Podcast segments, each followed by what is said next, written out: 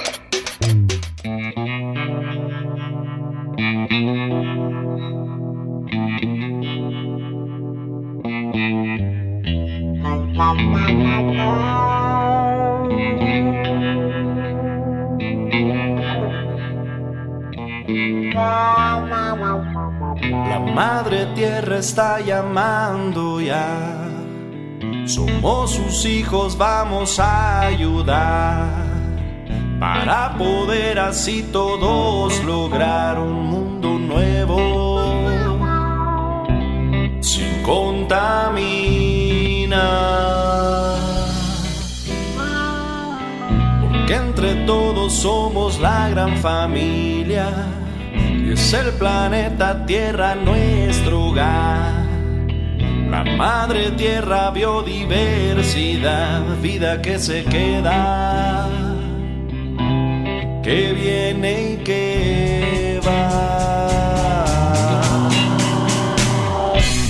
Vida ecosistema, resultado de este mundo, donde por etapas se pudo formar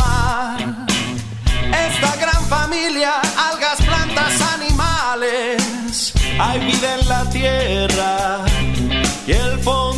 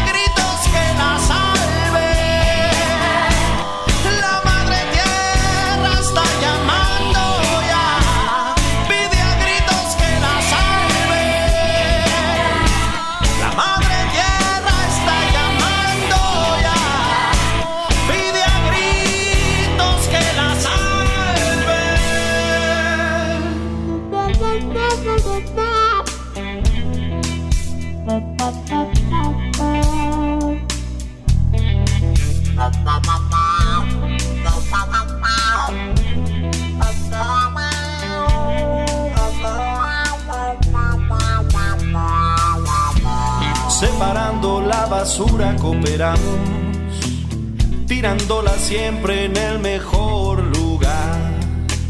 No uses tanto el coche y camina de la mano de un futuro sano, de prosperidad.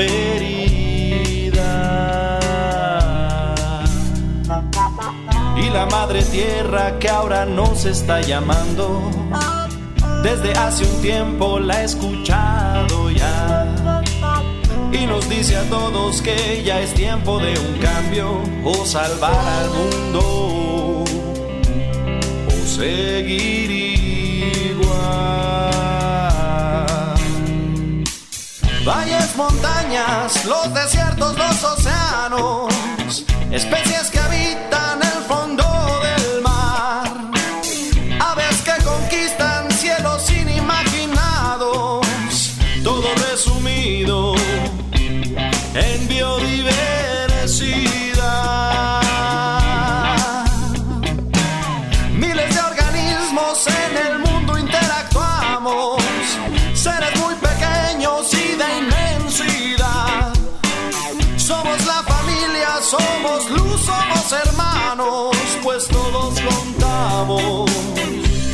Somos unidad.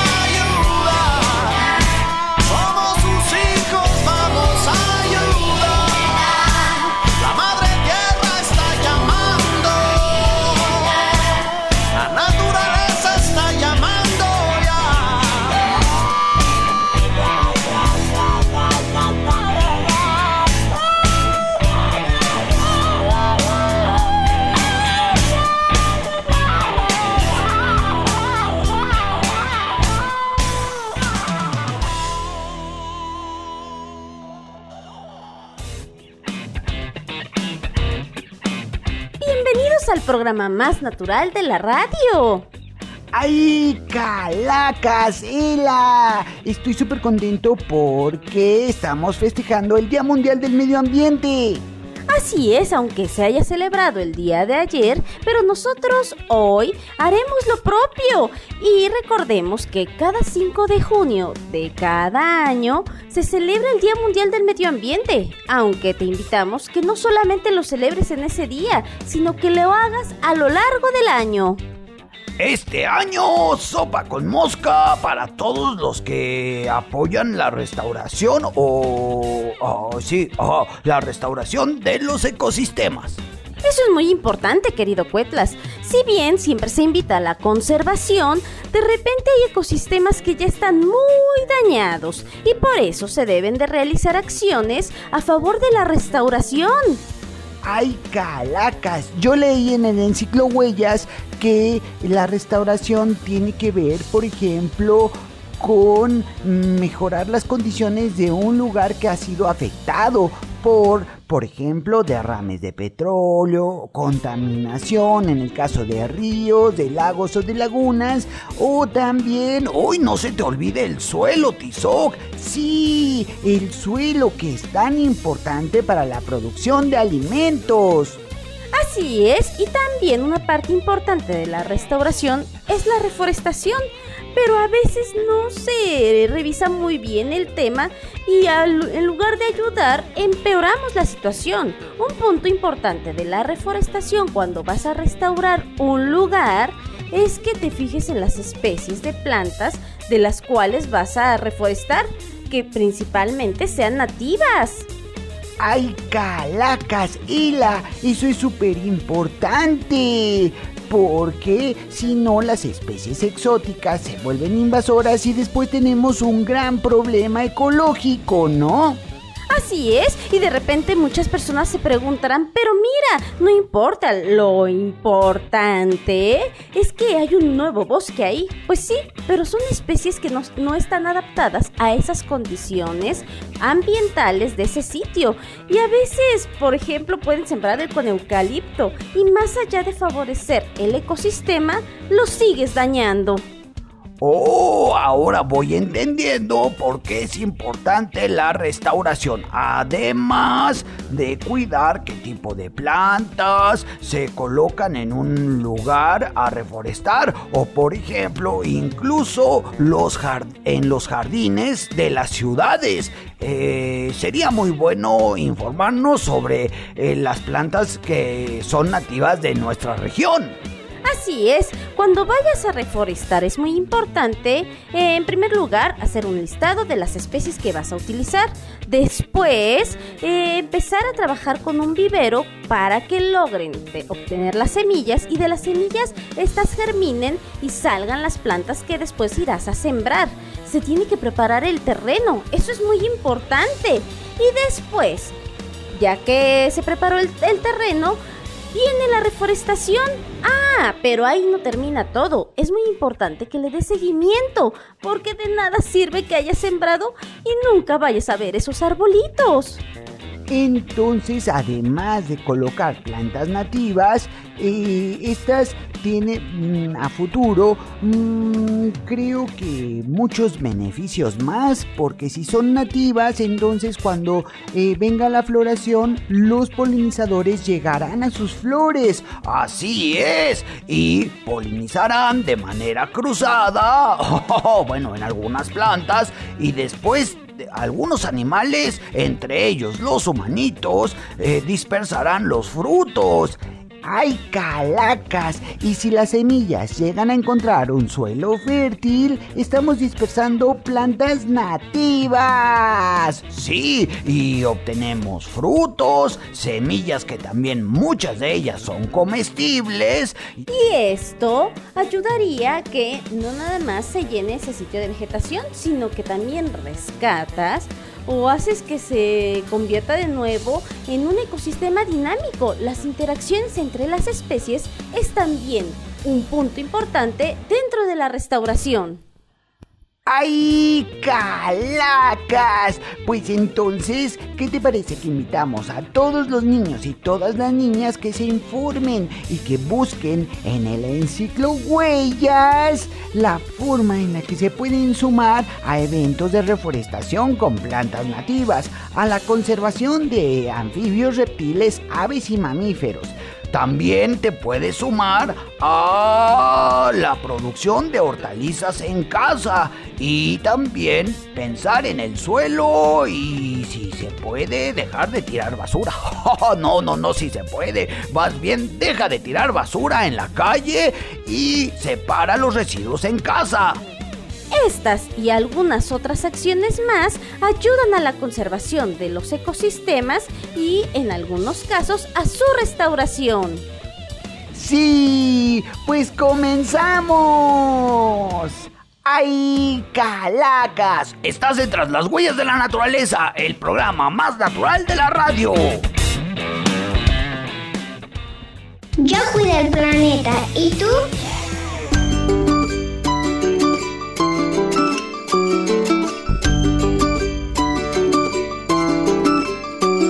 ¿Sabías que el piojo harinoso es una especie invasora y que día tras día devora cactáceas en nuestro hermoso, único y majestuoso gran desierto mexicano? O le echamos una mano a las cactáceas gigantes o van a extinguirse antes de que te lo cuente, hermano.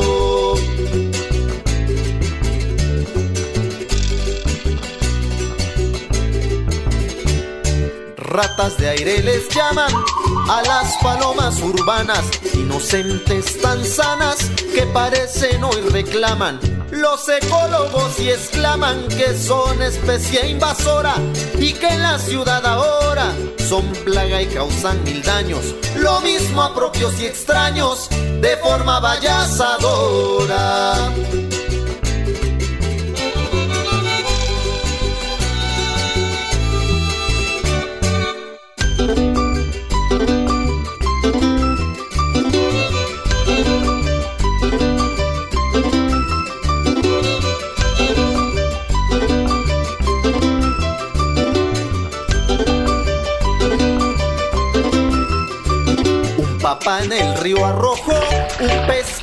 Su hijo, limpia peceras canijo, que de pronto se volvió una plaga que invadió el Usumacinta entero, son peligro verdadero.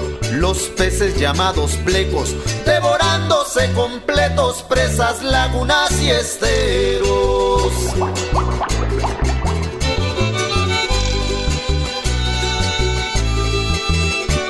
las especies que al cambiar de ecosistema de ambiente sin depredador presente comienzan pues a dañar, agredir, a lastimar el lugar al que han llegado y lo dejan depredado como plaga destructora. Son especies invasoras, en décimas lo he contado.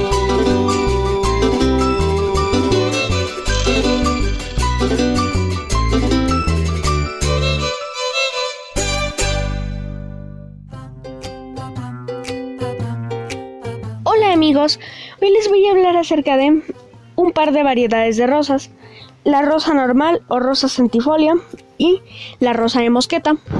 Empecemos. Vamos a comenzar hablando acerca de la rosa normal o rosa gálica también se le puede llamar. Usos tópicos. Antiedad, antiinflamatorio, vasoconstrictor o varices, afecciones de la piel como eczema y herpes. Usos emocionales o aromaterapia calma los nervios, la ansiedad y levanta el espíritu. La rosa es una de las flores más hermosas y populares que se cultivan. La rosa más famosa es la rosa gálica, también llamada rosa de Provence, porque se cultivó durante los siglos XIII y XIX en el pueblo de Provence, ubicado al sureste de París. A diferencia de otras rosas, el aroma de sus pétalos perdura intensamente después de secarlos. Los pétalos son tonificantes y astringentes y eran usados por los médicos y se preparaban tés o jarabes para curar resfriados, inflamación intestinal e histeria. En la Edad Media el agua de rosas era utilizada para curar prácticamente cualquier afección. Hoy en día los principales fabricantes de productos de rosas y del costosísimo concentrado del perfume son Irán y Bulgaria. El perfume se extrae principalmente de la rosa centifolia. Esta esencia es sumamente costosa, ya que para extraerlo se utiliza un método muy laborioso y se necesitan grandísimas cantidades de pétalos de rosa centifolia para producir una muy pequeña cantidad de una sustancia pegajosa conocida como absoluto. O también se puede hacer una extracción por vapor para obtener el aceite, esencial que cuesta el doble que el absoluto. El agua de rosas ampliamente utilizada en la cosmética es un subproducto del proceso de extracción por vapor. Ahora veremos rosa mosqueta, rosa englanteria o rosa rubiginosa. Usos tópicos. Se usa el aceite que es antiedad y ayuda a curar y a desvanecer cicatrices y es emoliente. Usos por ingestión. Se ingieren el pétalo o las semillas y son una fuente importante de vitamina C. La rosa mosqueta es una planta silvestre originaria de Europa, pero también se puede encontrar en otras partes del mundo como Sudamérica, Asia y Oceanía. Lo más utilizado a nivel cosmético es el aceite que se extrae de las semillas de la planta. Es rico en omegas 3 y 6 y en ácido linoleico y ácido linolénico, antioxidantes y vitaminas principalmente A y E. Por todo este contenido nutritivo, el aceite de rosa mosqueta es efectivo para prevenir el envejecimiento, curar cicatrices y desvanecer cicatrices más antiguas. La cáscara y la pulpa del fruto son ricas en ácido abscórbico, vitamina C, carotenoides, precursores de vitamina A y también sales minerales. Es una fuente excelente de vitamina C, ya que puede llegar a contener 40 veces más vitamina C que los cítricos. Un té preparado de los frutos puede proveer a una persona adulta la cantidad mínima diaria recomendada de vitamina C.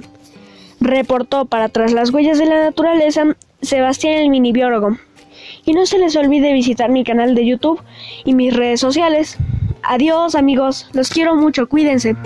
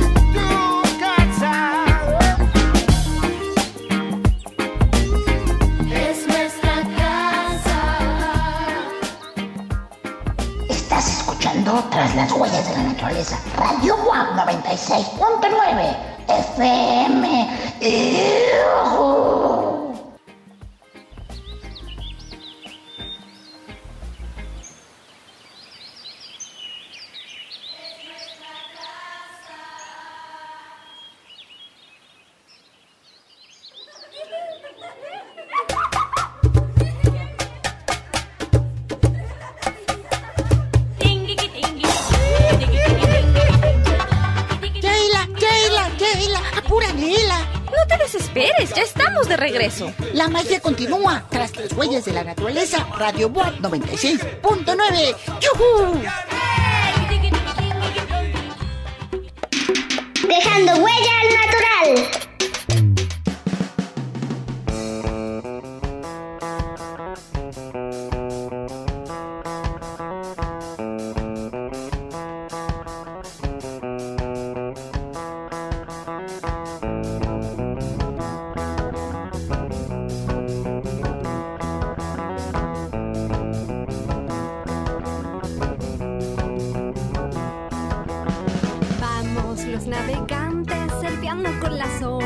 el sol brillante nos alumbra el camino y junto con el viento seguimos destino. Es un agua muy fría, rica en nutrientes que dan alegría. Con la surgencia abundante que es base de la vida tenemos aguante.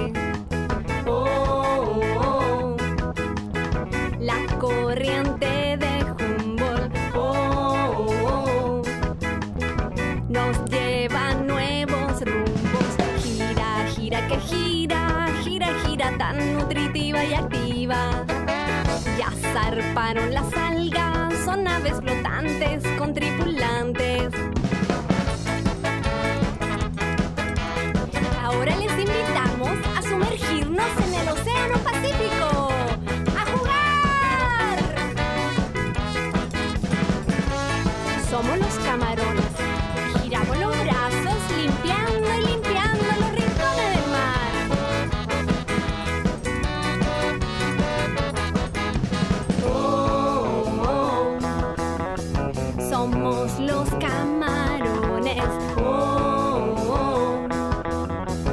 limpiamos los rincones.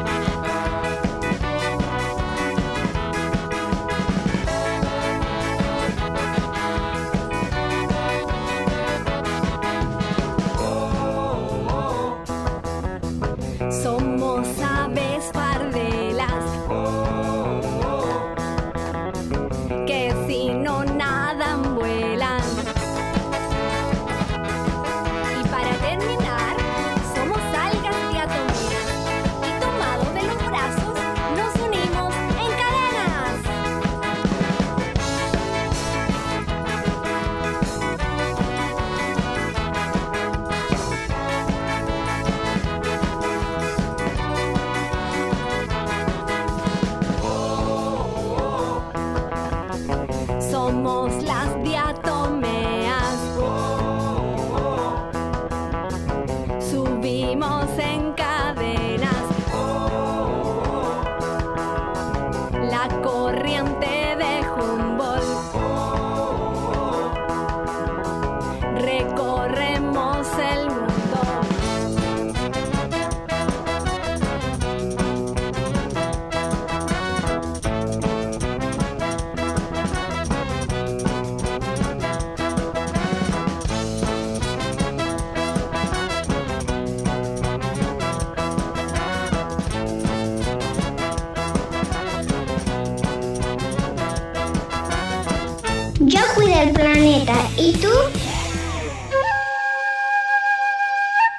Museo de las Aves de México presenta Avesitas. Conocer para valorar y conservar. El águila arpía es una poderosa ave rapaz que puede llegar a medir hasta 105 centímetros y tener una envergadura alar de 2 metros de largo. Se alimenta principalmente de animales arborícolas como perezosos, monos, lacuaches y algunos reptiles y aves. Es una hábil cazadora que maniobra entre el follaje de las copas de los árboles. Avesitas. Conocer para valorar y conservar. Museo de las Aves de México, Hidalgo y Bolívar, zona centro en Saltillo, Coahuila.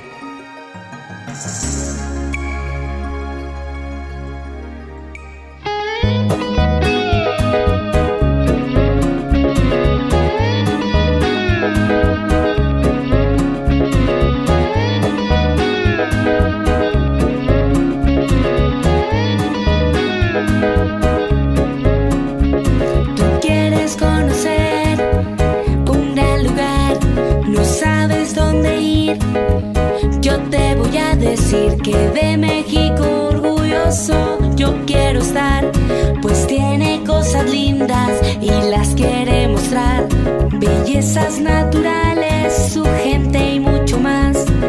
Rica comida, muchos colores, música, historia y tradiciones. El folclor de mi región pone el color. Con alegría le canto esta canción. Tacos para empezar, la banda sonar, cacahuates, pipitoria y un rico mazapán. Jalisco con mariachi, a cantar un son jarocho en Veracruz, allá por el sur, desde cada estado. Desde cada lugar sus maravillas México quiere mostrar amo mi tierra. Niños de ese color que gritan viva México desde su corazón, que son la inspiración de toda la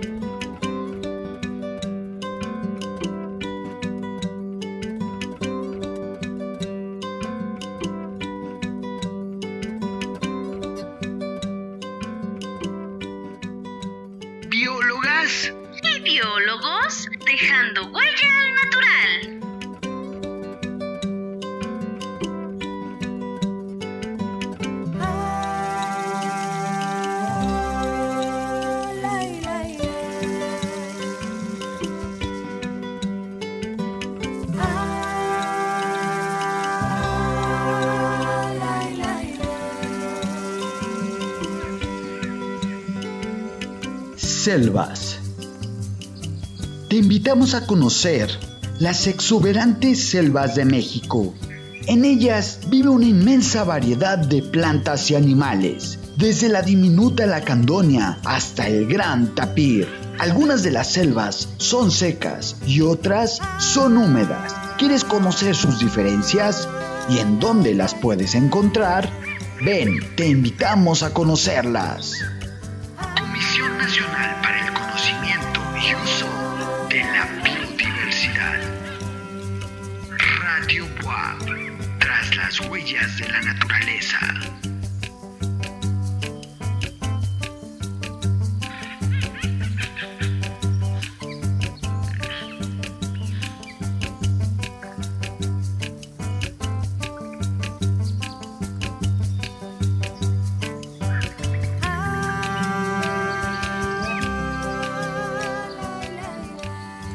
Radio Roxito presenta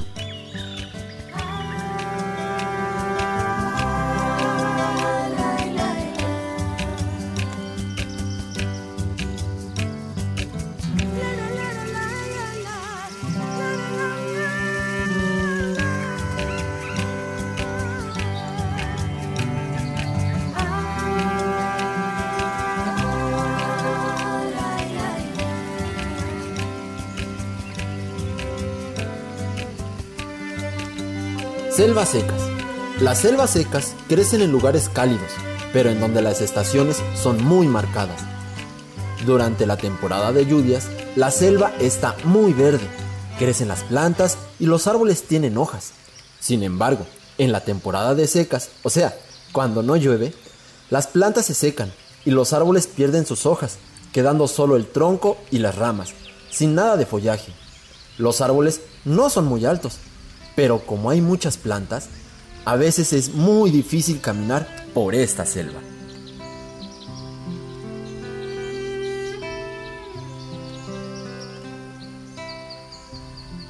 Las selvas húmedas crecen en lugares cálidos y en donde existe mucha humedad durante todo el año. En ellas verás plantas de todos los tamaños, desde las más pequeñitas que viven cerca del suelo junto a los hongos, hasta árboles gigantescos de más de 60 metros de altura. Imagínate, es la altura que tiene un edificio de 20 pisos. Gracias a la constante humedad que ya existe, los árboles nunca pierden sus hojas.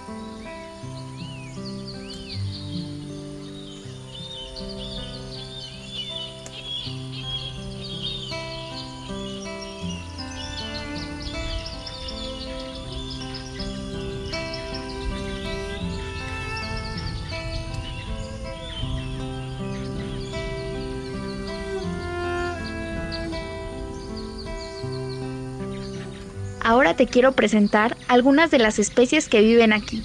Verás que son increíbles. Vamos a conocerlas.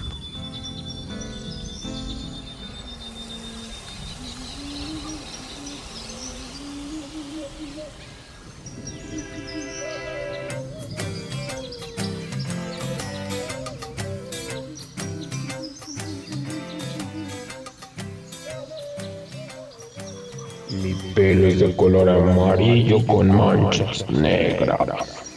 Soy el mamífero depredador más grande de la selva. La verdad es que mis presas no tienen la menor oportunidad cuando me decido tras ellas. Las puedo atrapar en árboles, en el suelo o en el agua. Y lo puedo hacer tanto de día como de noche. Me alimento de otros mamíferos, aves y reptiles. Y puedo capturar animales tan grandes como un cocodrilo o tan pequeñas como un ratón.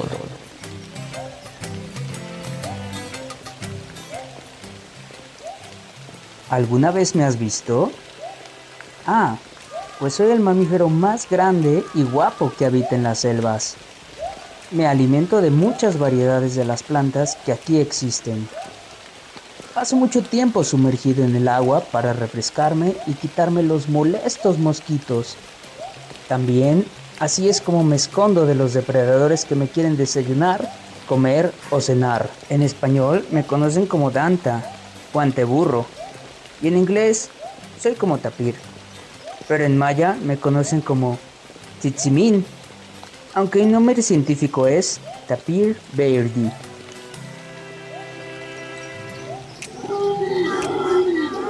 ¡Qué nombre! ¿Verdad? Esto es porque puedo rugir muy fuerte y por eso me llaman así. Vivo en pequeños grupos con mi familia. Soy un mamífero herbívoro. En el día me alimento de las hojas verdes de los árboles y una que otra fruta. Casi nunca bajo de los árboles, pues ahí vivo más seguro y a salvo de los depredadores que andan tras nosotros. En español, Saraguato. Inglés, Whole Monkey. Maya, Maax. Nombre científico, Aluwata paliapa. Mi nombre es Orquídea de Mangle. Soy una planta epífita, o sea, que poseo un solo cotiledón que es la hoja primordial del embrión de las plantas de flor situada en la semilla. Es decir, que vivo arriba de los árboles, pero no les causo ningún daño. El bulbo que cubre mi raíz se pega a este sin molestarlo para nada. Tengo hermosas flores de diferentes colores y tamaños que son visitadas por insectos y son ellos los que transportan nuestro polen a otras orquídeas. Mi nombre científico es Myrmecophila tibicinis y mi nombre en inglés es Mangrove Orchid.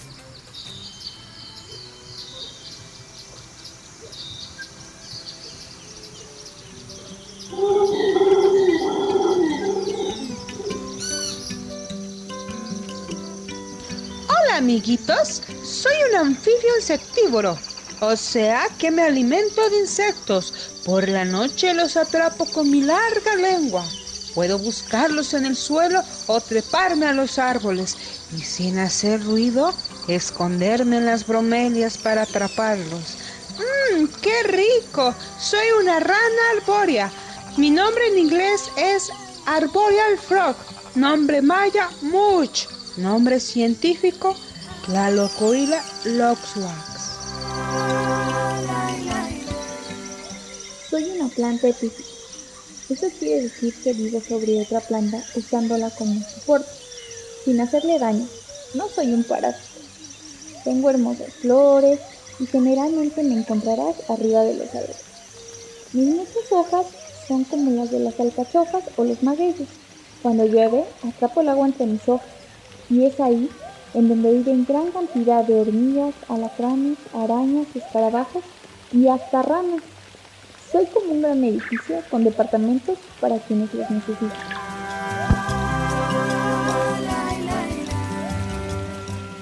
Guacamaya roja.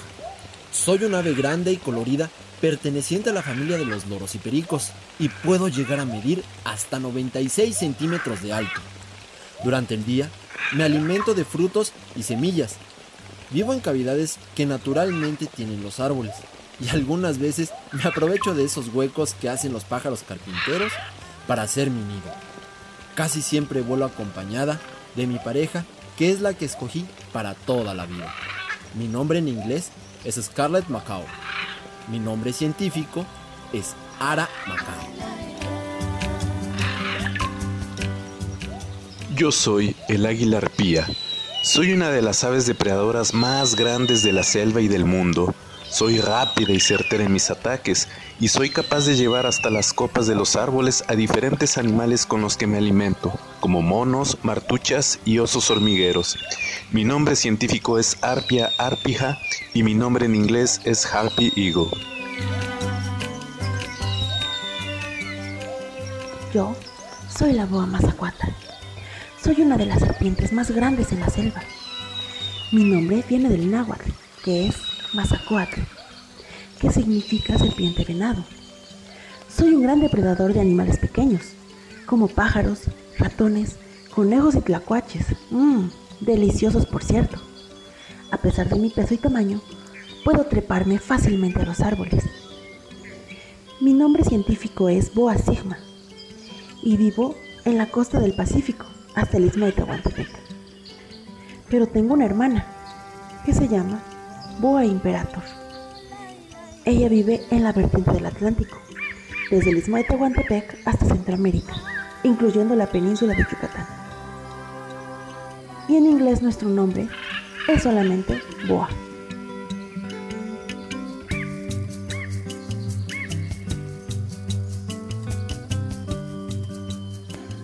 Ah, soy un reptil depredador que vivo en el agua.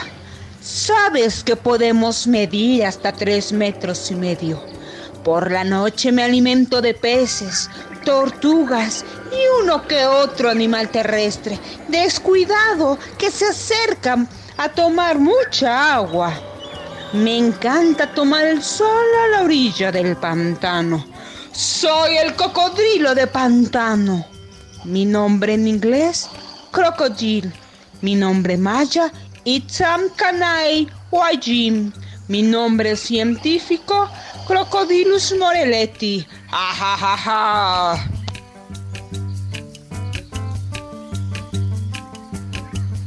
Hola amigos, yo soy el escarabajo rinoceronte. ¿Pueden adivinar por qué me llamo así? Bueno, pues porque los machos tenemos un cuerno en la cabeza que utilizamos para escarbar y enterrarnos en el suelo. Y bueno, también para presumir un poquito. Soy uno de los insectos de mayor tamaño y con más fuerza. Me alimento de madera y hojas en descomposición que abundan en la selva.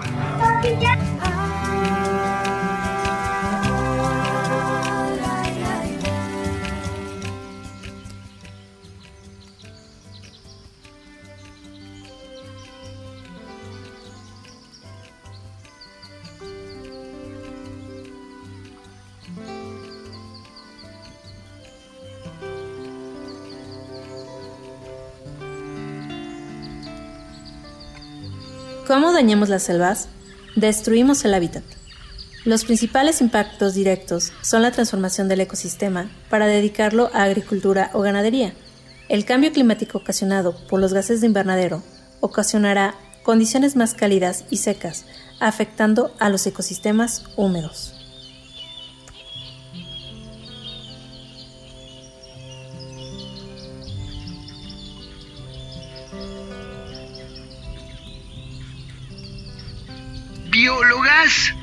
Biólogos dejando huella al natural.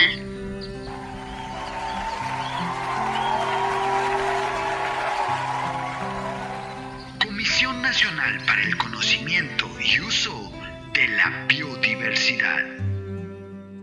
Radio WAP, tras las huellas de la naturaleza. Y Radio Roxito, dejando huella al natural. Si me ves y te parezco muy raro, es que no soy igual a los animales que te han presentado. No soy un pez aunque vivo en un lago. Tengo aletas, cuatro patas y nado. Y aunque no lo puedas creer, soy orgullosamente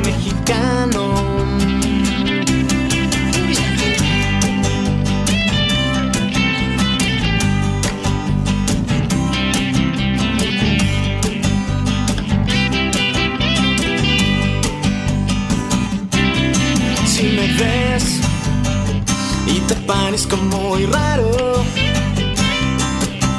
Respiro por branquias y estoy en estado larvario. Y si te sigo pareciendo raro, los aztecas por siglos me adoraron. Y ahora no entiendo por qué me has condenado. Me haces jarabe, me haces caldo, estoy condenado. Pregúntame cómo me llamo, me llamo así, ajolote mexicano. No puedo más, me estás matando, no puedo más, mi casa estás contaminando.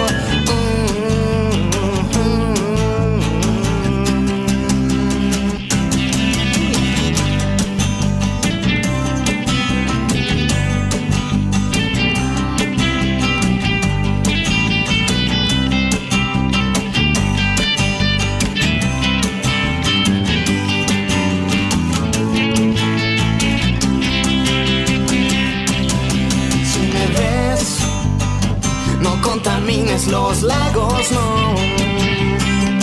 Date cuenta que el mundo se está acabando. No tires basura, no quemes los bosques, ayúdame. Y pregúntame cómo me llamo, me llamo así, ajolote mexicano. No puedo más, me estás matando, no puedo más, mi casa estás contaminando. Y en tus manos está salvarnos. Por favor.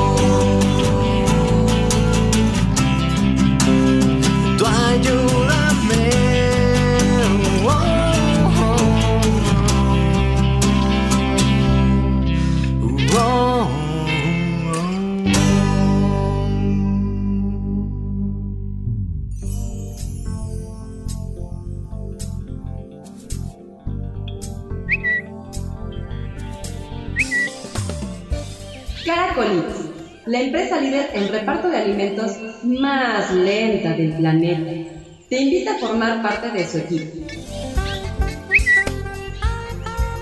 Si eres un caracol que saca sus antenitas al sol con caracola propia y no le temes a la sal, con nosotros encontrarás más que un trabajo a una familia.